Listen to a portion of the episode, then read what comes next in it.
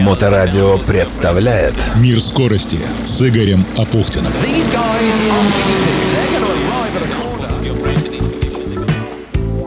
Приветствую, это Игорь Апухтин и «Мир скорости». Самые интересные истории из мира моторов, которые приводят в движение технику. Все, что ездит, плавает и летает. Сегодня от мира спорта мы немного уйдем в сторону, в область беспилотных автомобилей и безопасности дорожного движения. Например, вот вам вопрос. Может ли робот нести ответственность за смерть человека? Да и вообще на какие еще сложные вопросы предстоит ответить на пути в прекрасное будущее? Программа «Мир скорости» по-прежнему продолжает выходить при поддержке научно-производственного объединения «Акваинж». «Акваинж» занимается технологией очистки воды и выводит на чистую воду поселки, города и крупнейшие промышленные предприятия. «Акваинж» — это предоставление полного комплекса услуг в области систем водоподготовки и водоочистки от обследования объекта до строительства под ключ и последующей эксплуатации очистных сооружений и станций водоподготовки с гарантией качества очищенной воды. Причем качество самого высокого и в Петербурге, и на всей территории России. Пожалуй, один из главных проектов, которые есть в портфеле компании Aquainch, и проект этот долгоиграющий – участие в развитии курорта Шерегеш в Кузбассе. Некоторые детали этого проекта приоткрывает председатель Совета директоров НПО Aquainch, ветеран автоспорта Олег Трескунов. Да, было заседание правительства. Шерегеш, они выездная комиссия вместе с, вместе с правительством принимали те объекты, которые сегодня уже начали строиться. Это дороги, одно из самых основных да, доступности. Не может быть строительства без воды. Там будут делаться плотина. Проект уже начался. Откуда будут там горные реки, они не такие большие, поэтому будет плотина делаться, и уже тогда оттуда будут брать воду. Далее, значит, естественно, ночные сооружения необходимые для того, чтобы подключать новые гостиницы, новые кластеры, которые там будут строиться. Перспективное развитие региона было принято правительством нашего государства. Это, это программа, которая будет э, включать в себя строительство аэропорта, я, может быть, скажу сейчас и секреты, которые мы только что обсуждали значит, э, два дня назад. А было принято решение строить дороги э, от аэропорта, потом в обход другой горы, где будет на будущее, лет через 10, ну, может быть, и раньше, планируют построить город Сколково, похоже на московский, с свободной экономической зоной для предприятий, которые там будут находиться которые туда пригласят. Соответственно, будет город построен, это же жилье, а, и все, что касается технических кластеров, которые там будут заниматься производством или разработкой производственных каких-то вещей. Может, IT-компании, скорее всего. Итак, развитие технологических кластеров, движение в будущее, искусственный интеллект и насколько человек готов переложить ответственность себя на машины. Кстати, не поленитесь, раскопайте в поисковике Яндекса рассказ Роберта Шекли «Страж птица», написанный в конце 50-х годов прошлого века. Очень сильный рассказ на эту тему. А нам, живущим уже в 21 веке, чтобы шагнуть в мир без пробок и аварий, придется сначала разобраться, как отвечать на сложные этические вопросы, которые ставят перед человечеством искусственный интеллект. За информацию для этого выпуска программы «Мир скорости» я благодарю своего коллегу Степана Батарева. Он пишет о технологиях, которые меняют общество и ведет телеграм-канал «Работник культуры». Итак, одна из самых известных моральных дилемм – проблема вагонетки. На примере беспилотников ее рассматривал Самуэль Шварц в своей книге «Никого за рулем». Например, если на встрече Рабакару выбежит ребенок и у машины не будет времени затормозить, куда ей повернуть?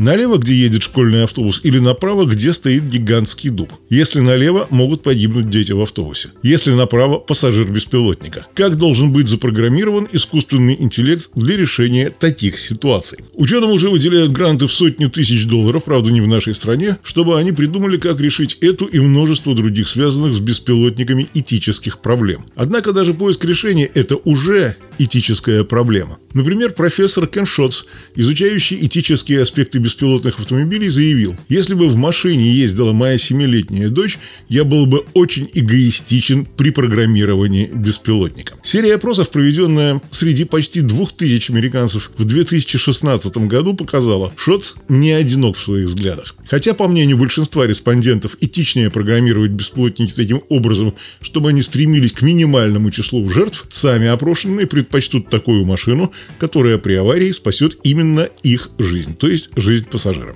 Впрочем, обычно инженеры уклоняются от вопросов о подобных дилеммах, заявляя, что такие ситуации слишком редкие и цитата дальше.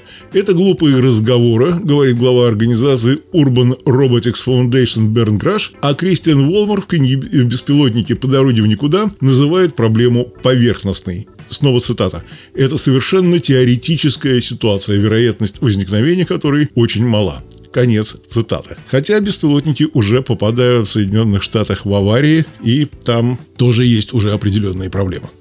Куда более серьезной этической проблемой исследователю в области прав человека Марку Даменту кажется то, как устроена добыча ресурсов для производства беспилотников. Один из главных элементов литий-ионных батарей, на которых ездят электромобили – кобальт.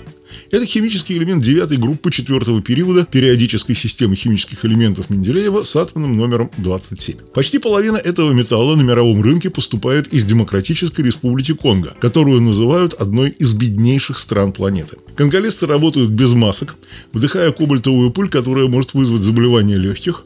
Время от времени они погибают под завалами в шахтах.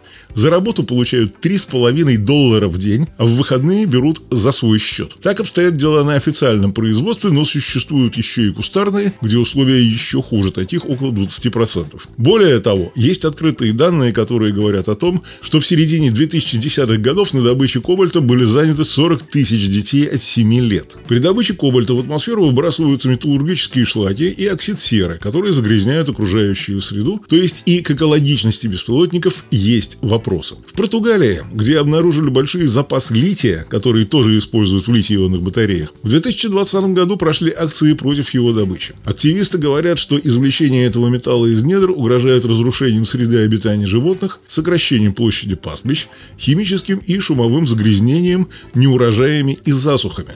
Кроме того, производство литий-ионных батарей требует больших затрат воды, примерно наполовину больше, чем при создании обычных двигателей.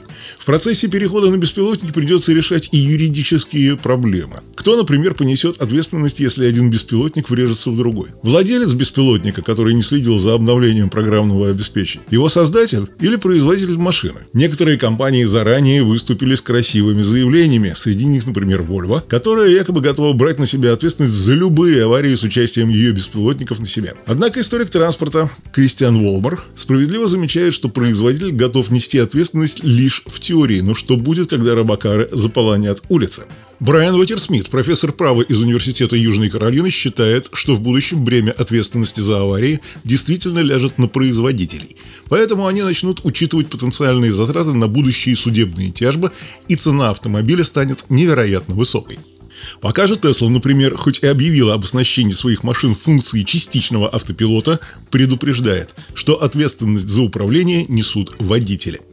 А в Google после аварии с одним из ее беспилотников признались, что компания готова нести лишь некоторую ответственность. Еще одним печальным итогом перехода на беспилотники могут стать социальные потрясения. Миллионы людей рискуют остаться без работы. Только в Штатах вождением зарабатывают около 4 миллионов человек себе на жизнь. Причем беспилотники отнимут работу не только у них, вместе со снижением числа машин станут гораздо меньше нужны заправщики, мойщики и автотехники. И к тому же может усугубиться неравенство. Робототехник Хот Липсон и аналитик технологий Мельба Курман, вместе они написали книгу «Беспилотники. Умные машины и дорога вперед», допускают, что изнутри робокары будут напоминать лифты. Грязные и зарисованные, плохо пахнущие. Станут ли богатые люди ездить в тех же машинах, что и бедные? Кристиан Волмер предлагает довести ситуацию вообще до абсурда. Ну, представьте королеву, которая садится в машину, заблеванную пьяницей прошлой ночью. Лоренс Берт, впрочем, считает, что безработица не будет такой серьезной, и в книге «Автономия. Как появился автомобиль без водителя» предлагает вспомнить историю лифтов и телефонов. Какое-то время назад доставкой пассажиров на нужный этаж и коммутацией телефонных звонков занимались специальные операторы. Эти профессии теперь в прошлом, но им на смену пришло множество других. Так и индустрия беспилотников создаст новые специальности, например, уже появились диспетчеры беспилотников, которые выходят на связь с водителями при происшествиях. Еще одна серьезная проблема – хакинг автомобилей. В 2015 году двое хакеров удаленно остановили обычный, но подключенный к интернету джип Cherokee. А в 2022 году молодой специалист по кибербезопасности взломал больше 25 машин Tesla и получил доступ к некоторым их функциям. Например, мог отпирать и запирать двери и окна, сигналить, включать музыку в машине. Сколько персональных данных получат киберпреступники, когда электрокары будут везде? Взломав беспилотник, они узнают не только о наших маршрутах, но также о распорядке дня и привычках. Например, в какое время пользователь уезжает из дома и когда возвращается, как часто ездит. И, наконец, критики сомневаются в самом главном обещании технооптимистов, что беспилотники снизят число аварий. Хотя консалтинговая компания McKinsey Company и прогнозирует снижение числа аварий в США на 90%, исследований на этот счет пока удивительно мало. При этом из доклада британской организации Center for Data Ethics and Innovation следует, что люди куда менее терпимы к авариям с участием беспилотников, чем к инцидентам с обычными машинами. Это выводу подтверждает то, какими громкими новостными поводами становятся аварии с рыбакарами. ДТП кажется людям вполне рядовым событием, но если в нем фигурирует беспилотник, это почти что восстание машин. В 2016 году медиа писали о гибели 40-летнего водителя Тесла Джошуа Брауна, ехавшего на полуавтопилоте. Этот человек стал первой в мире жертвой аварии с участием беспилотника. Браун превысил скорость, не держался за руль и смотрел при этом Гарри Поттера, а не на дорогу. Несмотря на неоднократные призывы компьютера перехватить руль, он этого не сделал и в результате врезался в прицеп проезжавшего трактора на скорости в 119 км в час. Никаких дефектов в устройстве машины которые могли привести к аварии, обнаружено не было, а семья Брауна опубликовала заявление, в котором заявила, что не винит Тесла. И все же инцидент вылился в настоящий скандал, в котором упоминание полуавтопилота звучало довольно зловеще. Спустя два года после гибели Брауна другой автомобиль, Volvo XT90 с функцией поддержки водителя Pilot Assist – который разрабатывали вместе с Uber, насмерть сбил женщину в Аризоне. Виновным признали водителя, который в момент аварии смотрел видео на телефоне. Но э, можно уже предположить, что Олю не берет на себя ответственность, то есть не держит слова. В то же время Национальный совет безопасности транспорта США, который занимался расследованием этого дела, вынес предупреждение Uber за неэффективную культуру безопасности. В частности, компанию осудили за нехватку механизмов,